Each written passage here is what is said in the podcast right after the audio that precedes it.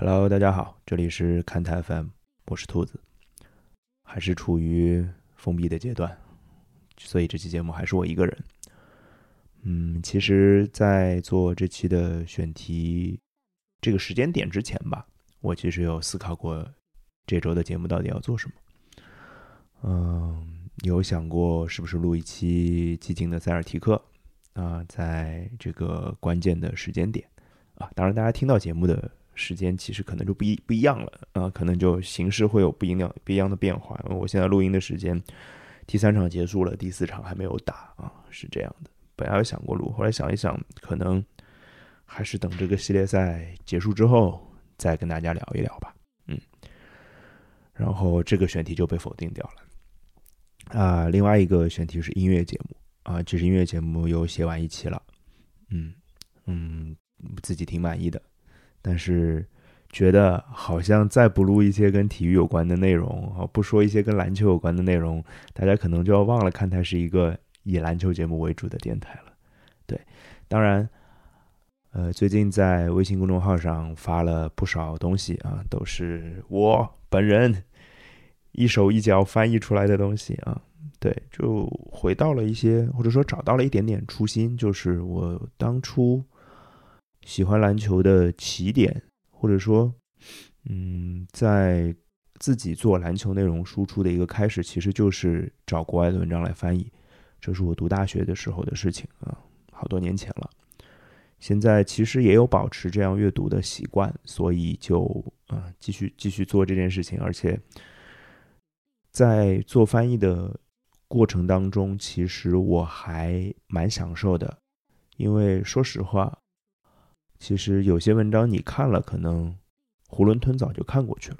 但是如果真正做翻译的话，可能还能体会到一些文章背后的弦外之音，或者它背后要表达的一些意思。啊，希望能用我自己的方式来呈现给大家吧。嗯，如果大家还没有关注看台 FM 的微信公众号的话，其实可以关注一下啊。其实内容还挺多的，最近啊，可能还会有别的类型的内容产出啊。啊，这是微信公众号。那回到这期节目啊，好好说一说篮球啊。我之前讲过的，在是在上一期，对上一期我一个人的节目，哎，两周之前了。音乐节目里面我有说到，说在策划一个故事的选题，所以今天就给大家好好讲讲故事。当然，在讲故事之前，还是欢迎大家加入看台 FM 的听友群啊，加一个微信号看台 FM。二零一七，看台 FM 的全屏二零一七，就有人把你拉到群里来跟主播们聊天。现在群里还有两百多个位子啊，赶紧来吧！啊，好，我们先从一首歌开始节目啊，不是音乐节目啊，但是也得放歌，因为这首歌很重要。嗯，先听歌。The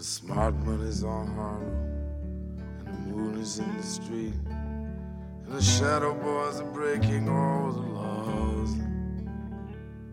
And you're east of East St. Louis, and the wind is making speeches, and the rain sounds like a round of applause. And Napoleon is weeping in the carnival saloon. His invisible fiancee's in the mirror. The band is going home, it's raining hammers, it's raining nails. It's true, there's nothing left for him down here. And it's time, time, time. And it's time, time, time. And it's time, time, time that you love. And it's time,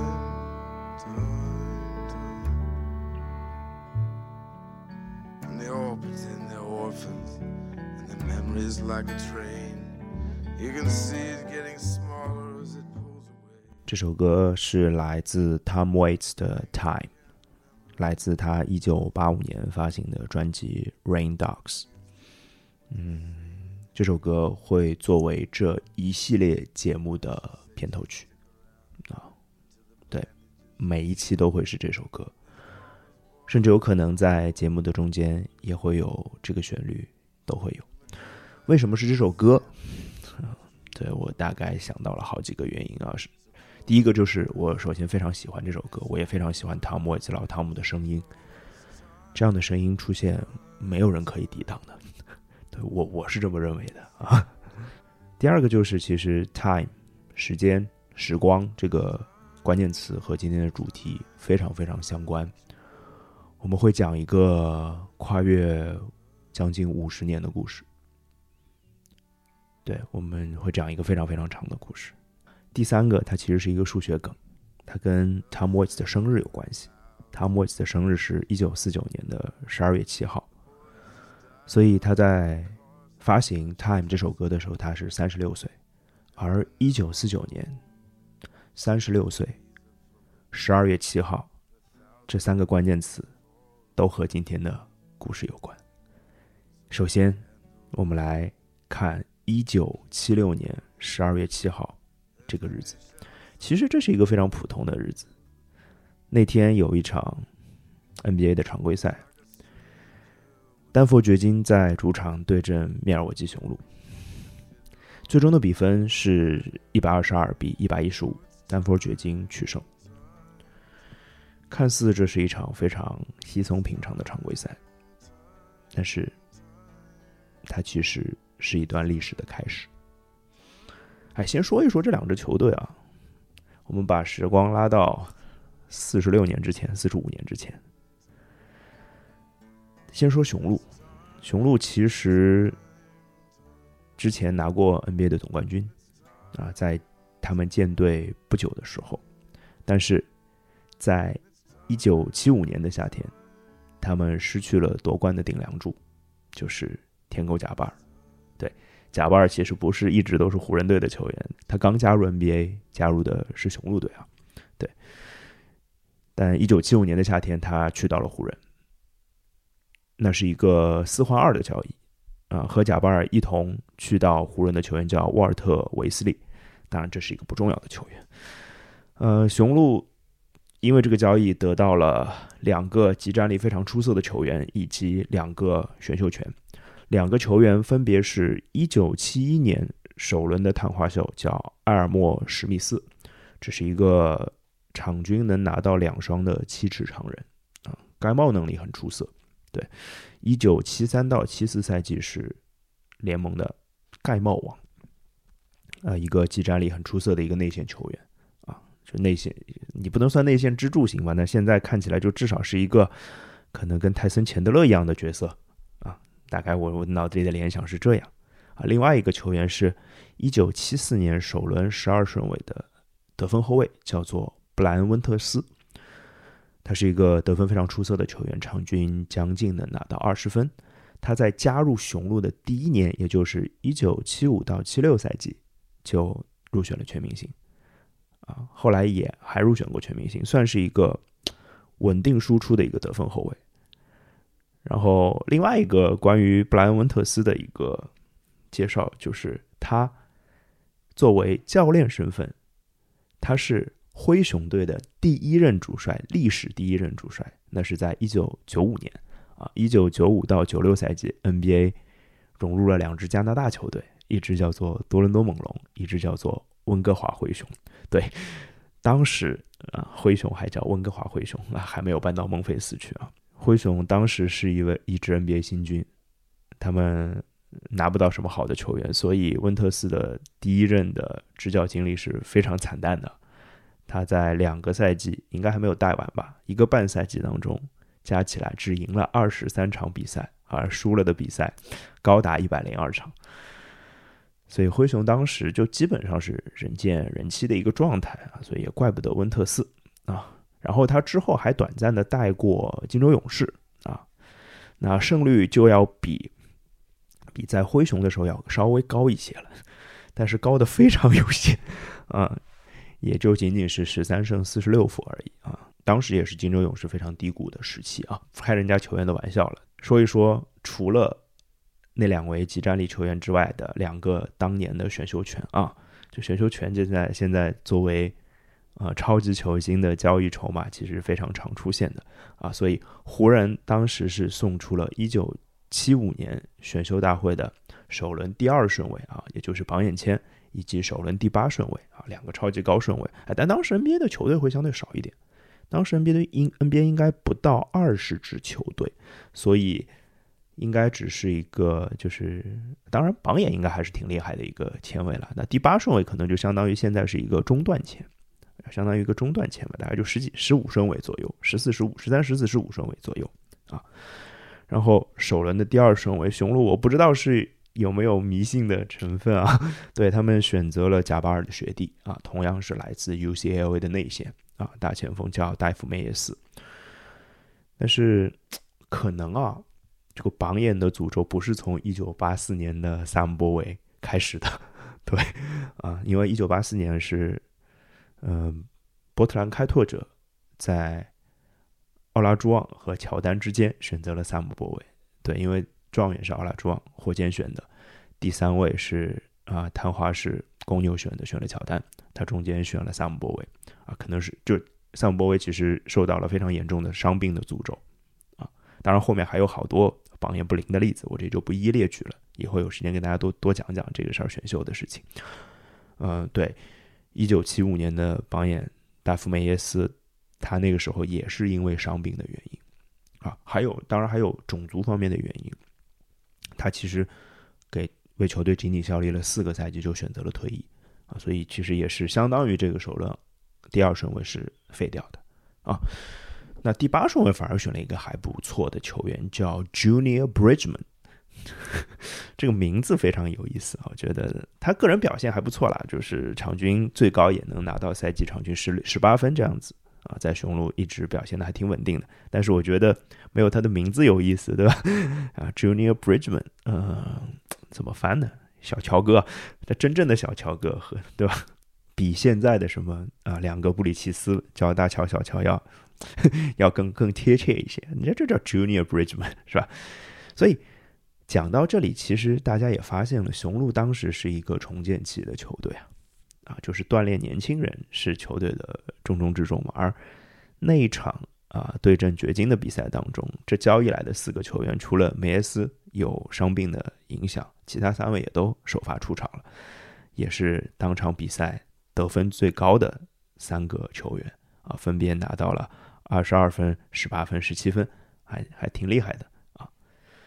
其实。当时在雄鹿的队伍当中，也有一个就是曾经的非常厉害的球员啊，一个三届全明星，他叫丹特里奇啊。丹特里奇应该是去年刚刚入选名人堂啊，也是一个前锋。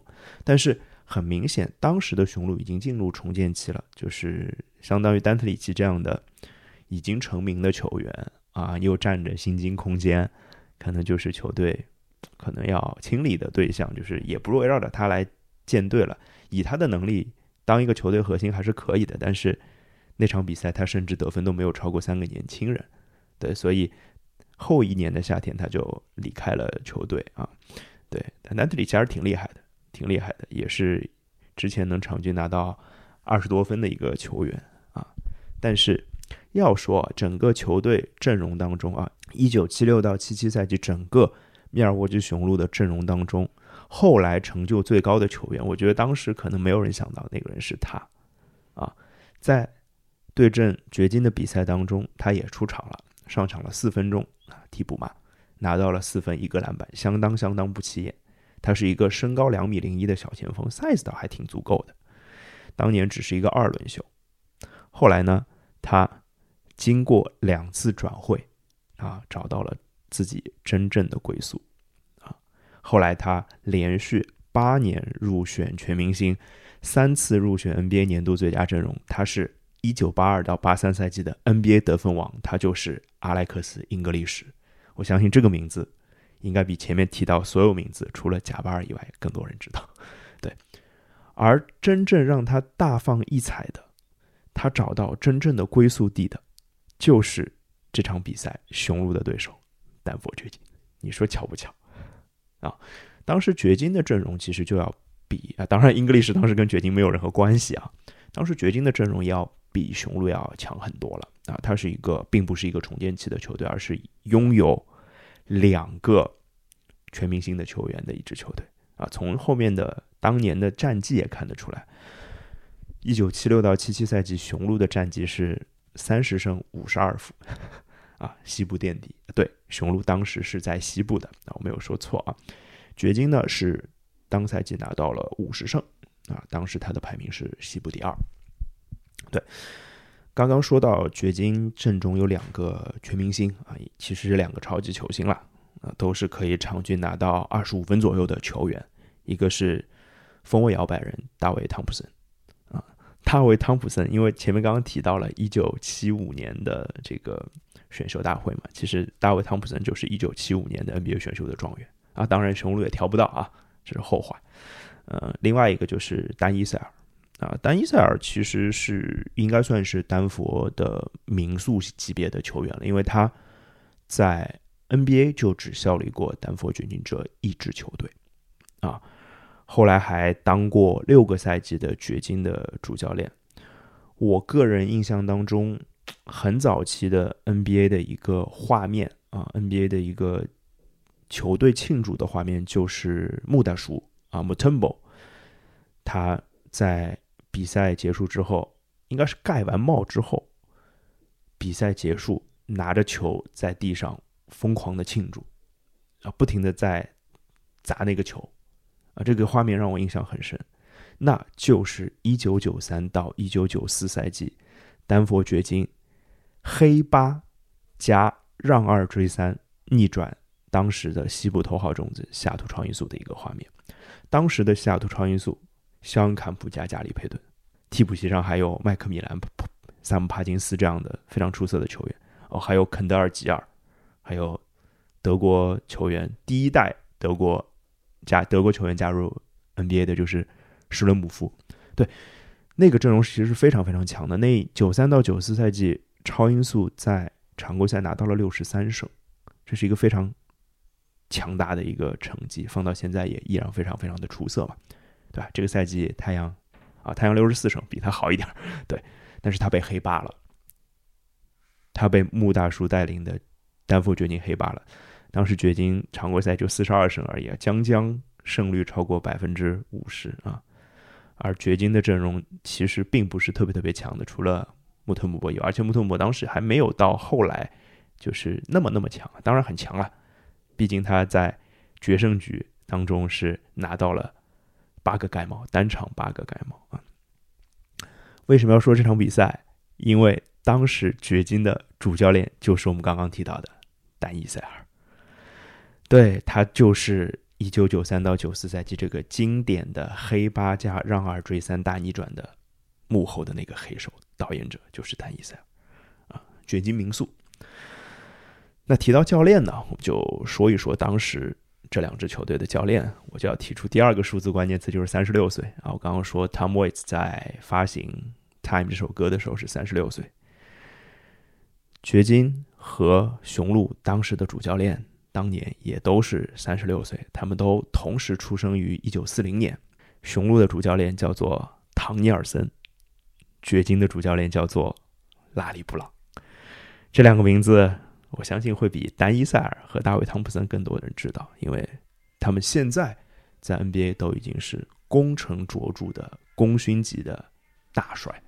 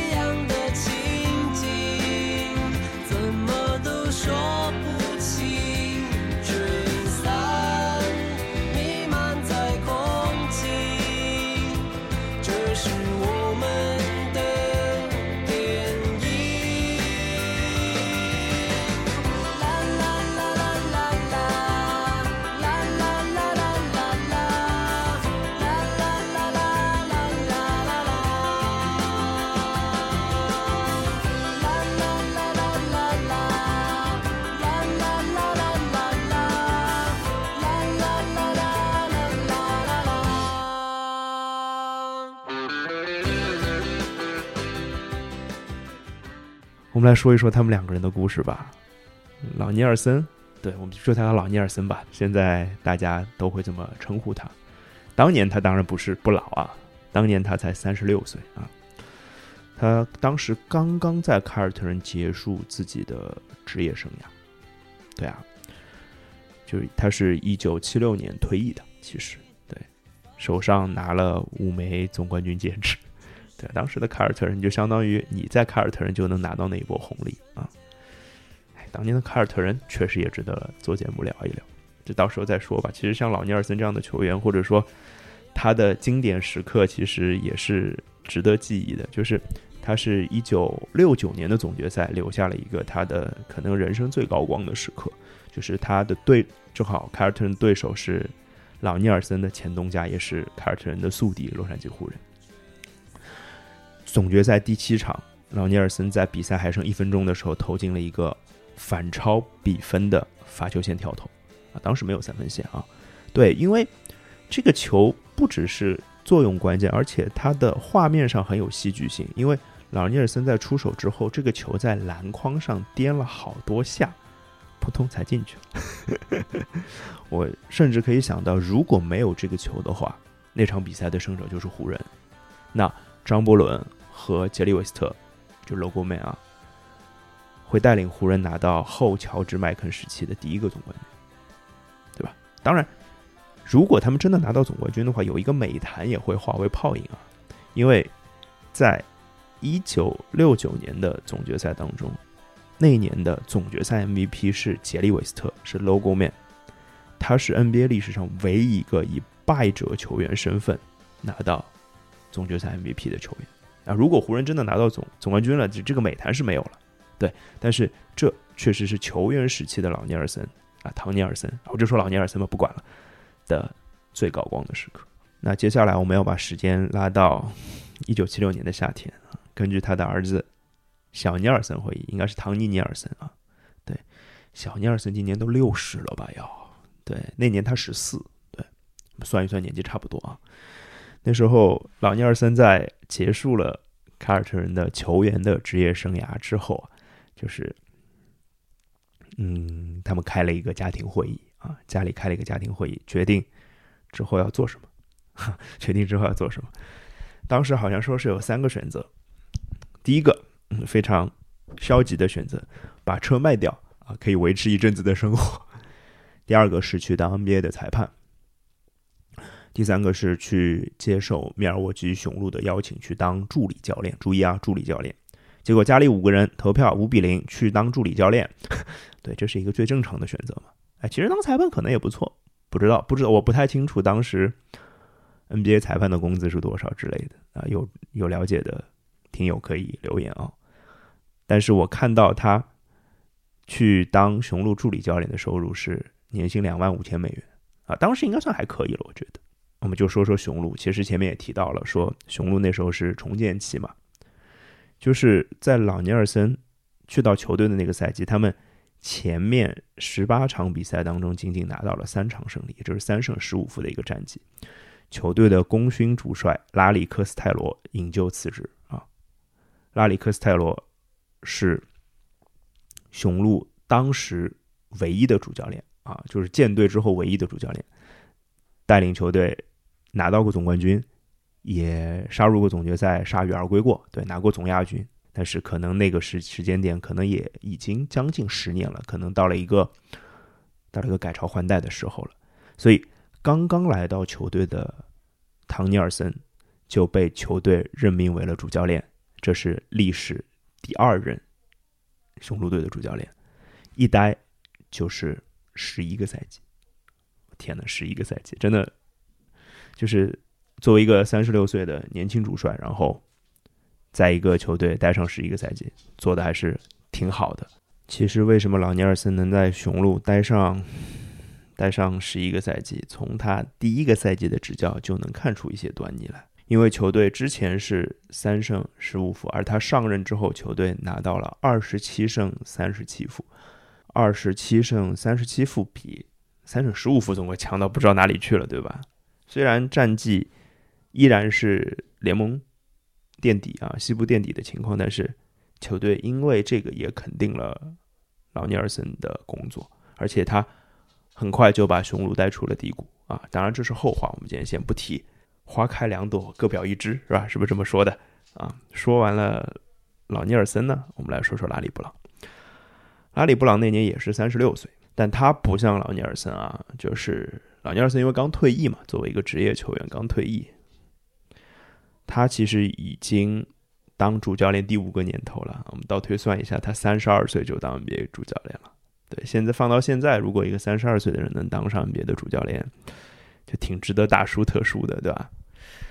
大学时期的拉里布朗其实是一个赫赫有名的在大学篮球圈的风云人物啊，他是北卡的超级控卫啊，大三入选 ACC 联盟的年度第二阵容，大四入选 ACC 联盟的年度第一阵容啊，是非常非常强的，在大学里面就属于很高的级别的球员了，但是他并没有摸到 NBA 的门槛啊，别说什么高顺位选秀之类的，没有。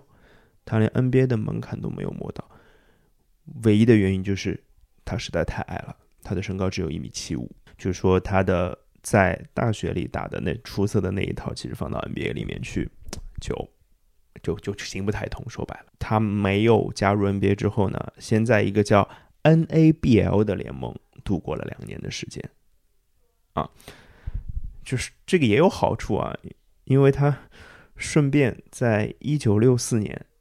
就拿到了东京奥运会的男篮金牌，对，这是一个库里都没有的东西。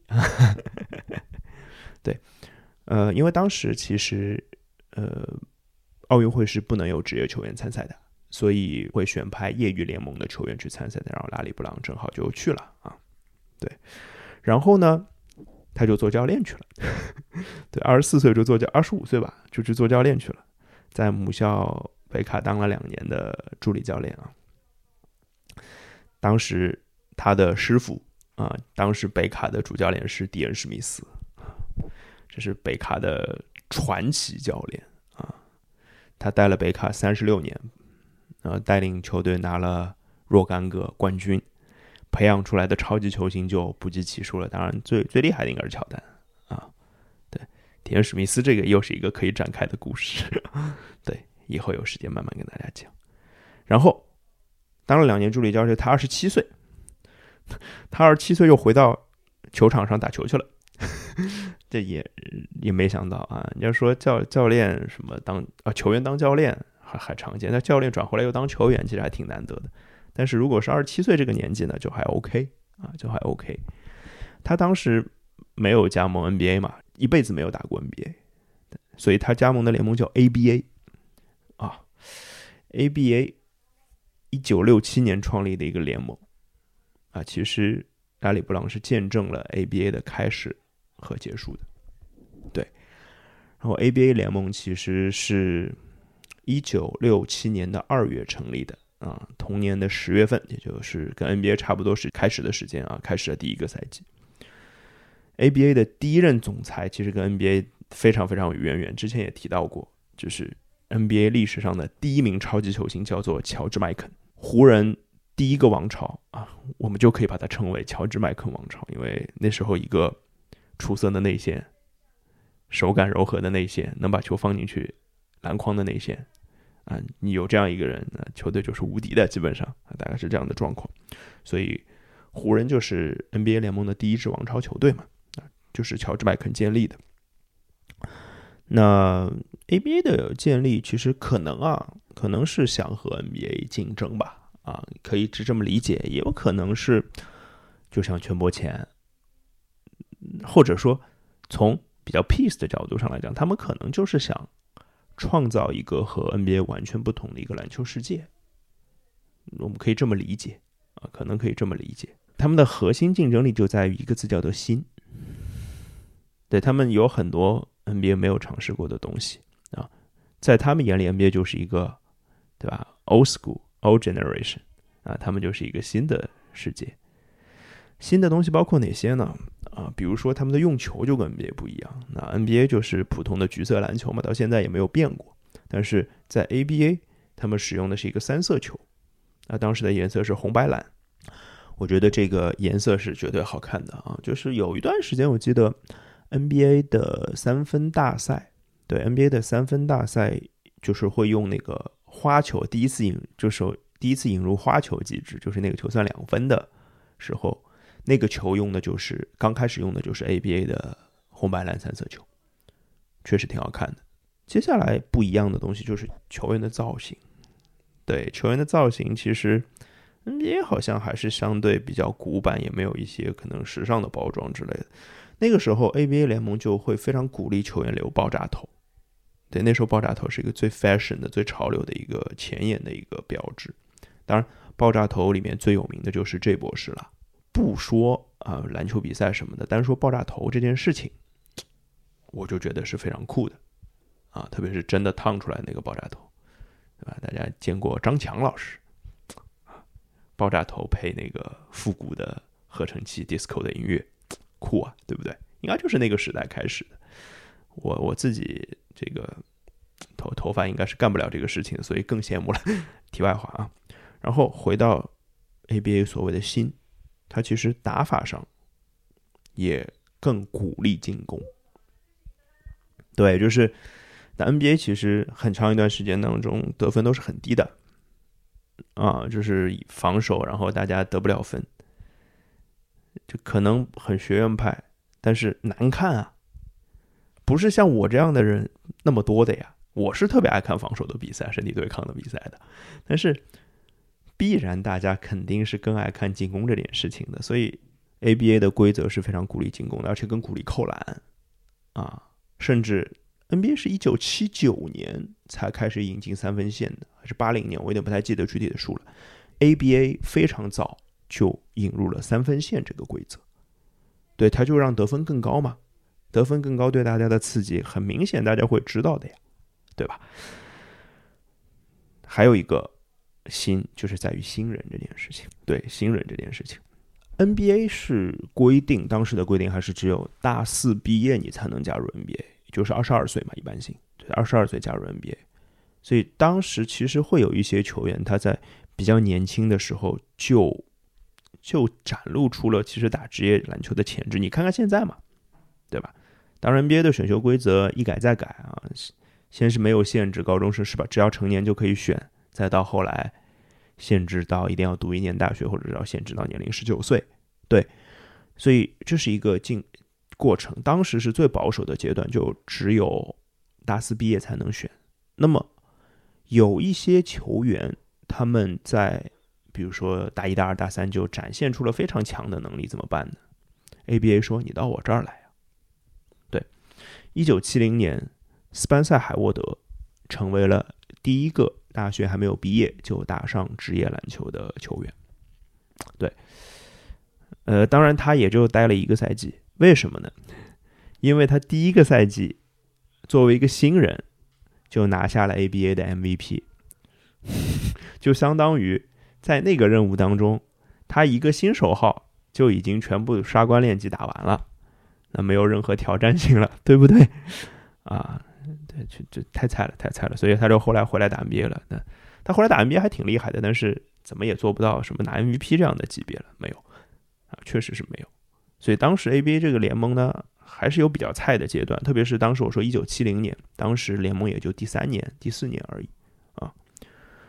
嗯，其实啊，ABA 当时还是蛮接近成功的，我觉得，至少我知道，当时有朱利斯·欧文，有 J 博士，对吧？他是一九七一年加入 ABA 的，对，当时也是大学没毕业，他在 ABA 效力了五个赛季嘛。就是一从一九七一年一直到最后那个一九七五到七六赛季，他五个赛季场均是二十八点七分，十二个篮板啊，就是一个超级超级明星的一个一个表现。而且他在一九七四年的春天还登上了《体育画报》的封面，就是当时就会觉得，是不是 ABA 的第一个招牌人物就诞生了？就是说白了，一个联盟怎么样最快的吸引到大众的认知？球星嘛。对不对？那我觉得这博士应该就是 ABA 当时塑造的第一个明星球员。哎，但是没有成功啊，没有成功。但是没有成功，为什么？我们一会儿再说。啊，其实同样是一九七四年，ABA 还做了一个非常非常创新的一个举动啊，就是我们刚刚说说有些球员他的能力很出色，大一、大二、大三，当时像斯班塞·海沃德这样的球员，就是大三毕大三读完就直接去了 ABA，那他后来把这个年纪变得更小了，他不是大一，不是大二，他找了高中生，对。ABA 在一九七四年的夏天，把本来要加入马里兰大学的摩西马龙挖到了 ABA。当时给出的合同是四年，五十六点五万美元，啊，大概就是年薪十四万美元左右的这样一个水准，非常非常高的一个价钱了，啊，在当时的美国社会来说，所以摩西马龙。其实是第一个进入职业篮球的高中生球员，而他加入的不是 NBA，是 ABA，因为 A NBA 当时根本没有这个先例。但种种原因，ABA 最终也只在这个历史的长河当中待了九年而已，啊，一共是九个赛季，从一九六七开始一直到一九七五，他最终结束在了一九七六年。他们输给了一个人，这个联盟就是。NBA 之后的总裁大卫斯特恩，对，当时一九七六年，大卫斯特恩还不是 NBA 的总裁，他只是总裁的助理，他是律师出身啊，所以他主要负责的是那个夏天 NBA 要合并 ABA 的事情啊，他做到了，他的谈判能力，我相信有很多很多的记载都都能让大家知道这件事情。对，就是之前看他也做过关于斯特恩传的节目，对，大家可以往前翻，非常非常久远，四五五五六年之前的节目了吧？对。但是回到回到 ABA 这个 斯特恩把 ABA 干掉这件事情啊，其实斯特恩可能有非常强的谈判手段，但是我觉得更根本的原因还是在 ABA 的内部，ABA 内部实在是有一点入不敷出的感觉，就是他们在。包括制造球星的阶段，包括在引进球星的阶段，刚刚说可以出摩西马龙非常大的合同这样的情况，投入太多，入不敷出，经营不善，所以其实大部分球队，大部分球队都面临破产的边缘。对，就基本上，就如果不是 NBA 伸出援手的话，很可能这个联盟大部分球队也是活不下去的。所以，ABA 也就仅仅存活了九个赛季而已，仅此而已。但是，ABA 不是没有毫无意义啊，这个这个我觉得是不对的。他其实在一九七六年那个夏天，给 NBA 提供了非常多非常出色的球员，而且这些名字我相信大家也都知道。J 博士啊，包括冰人乔治格文啊。阿迪斯吉尔摩尔可能这个知名度稍微小一点点，大卫汤普森刚刚有提到的大卫汤普森，丹佛掘金的那个状元秀，对，然后还有摩西马龙，嗯，包括这博士在 ABA 扣篮大赛上的罚球线起跳扣篮，对吧？非常非常夸张的，就绝对是领先于时代的存在。你想乔丹做到这件事情是哪一年？一九八。一九八六年吧，八六年的扣篮大赛才做到这件事情，而这波是在十几年以前已经做到了。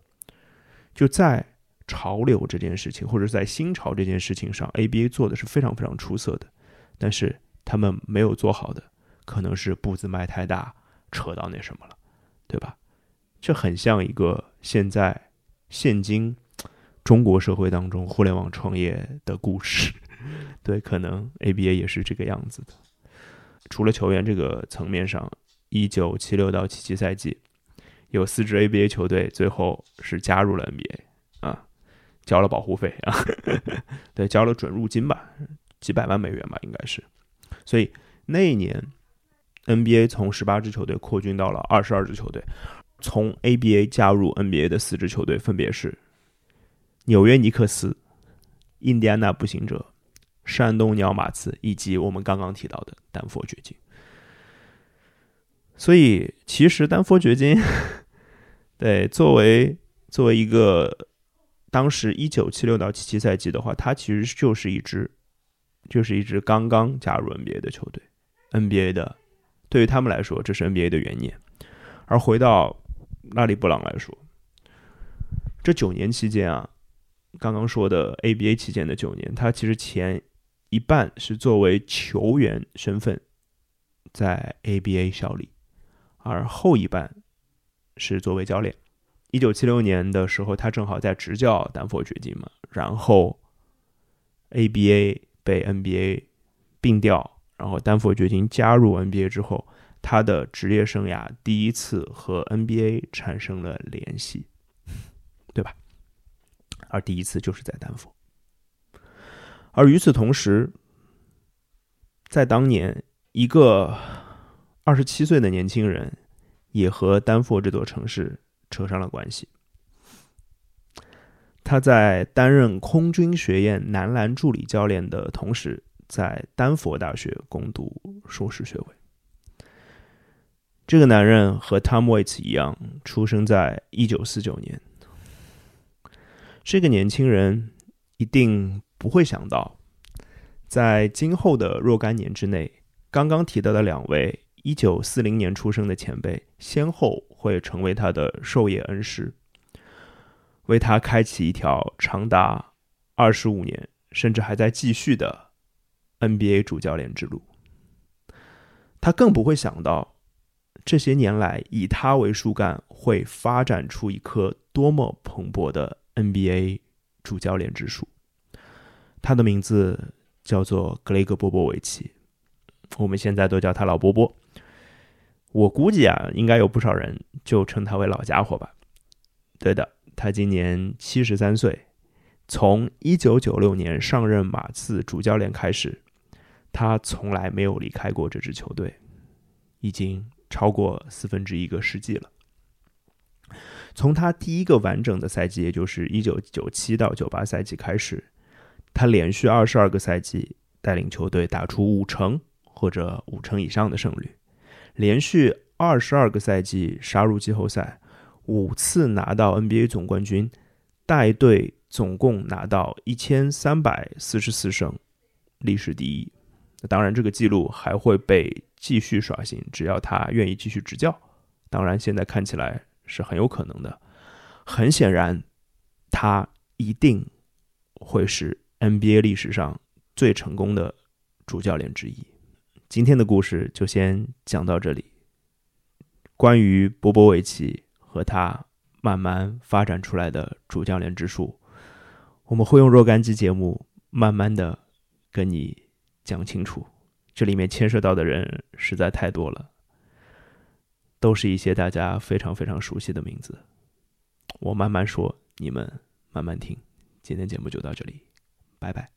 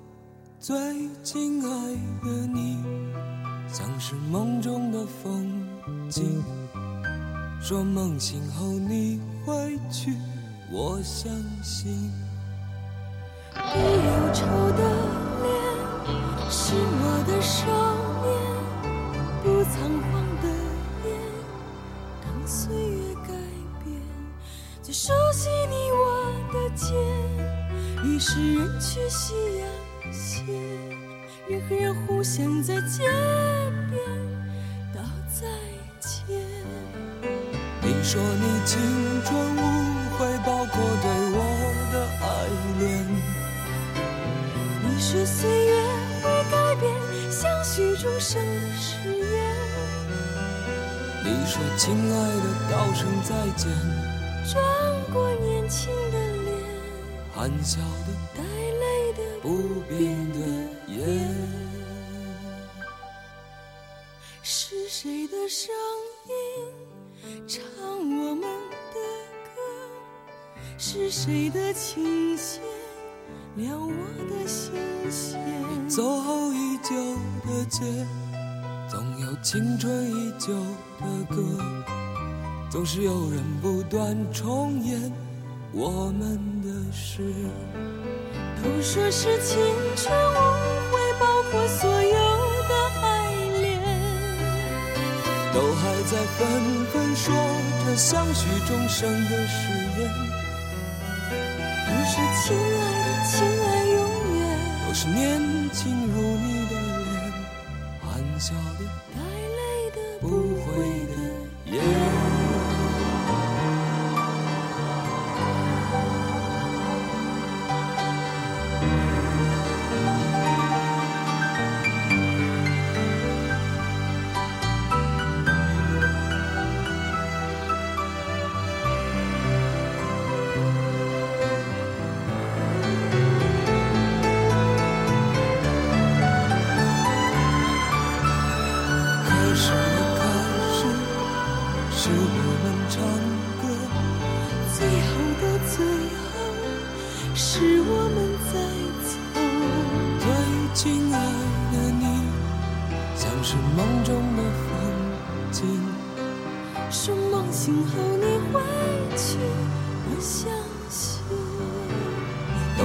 是青春无悔，包括所有的爱恋。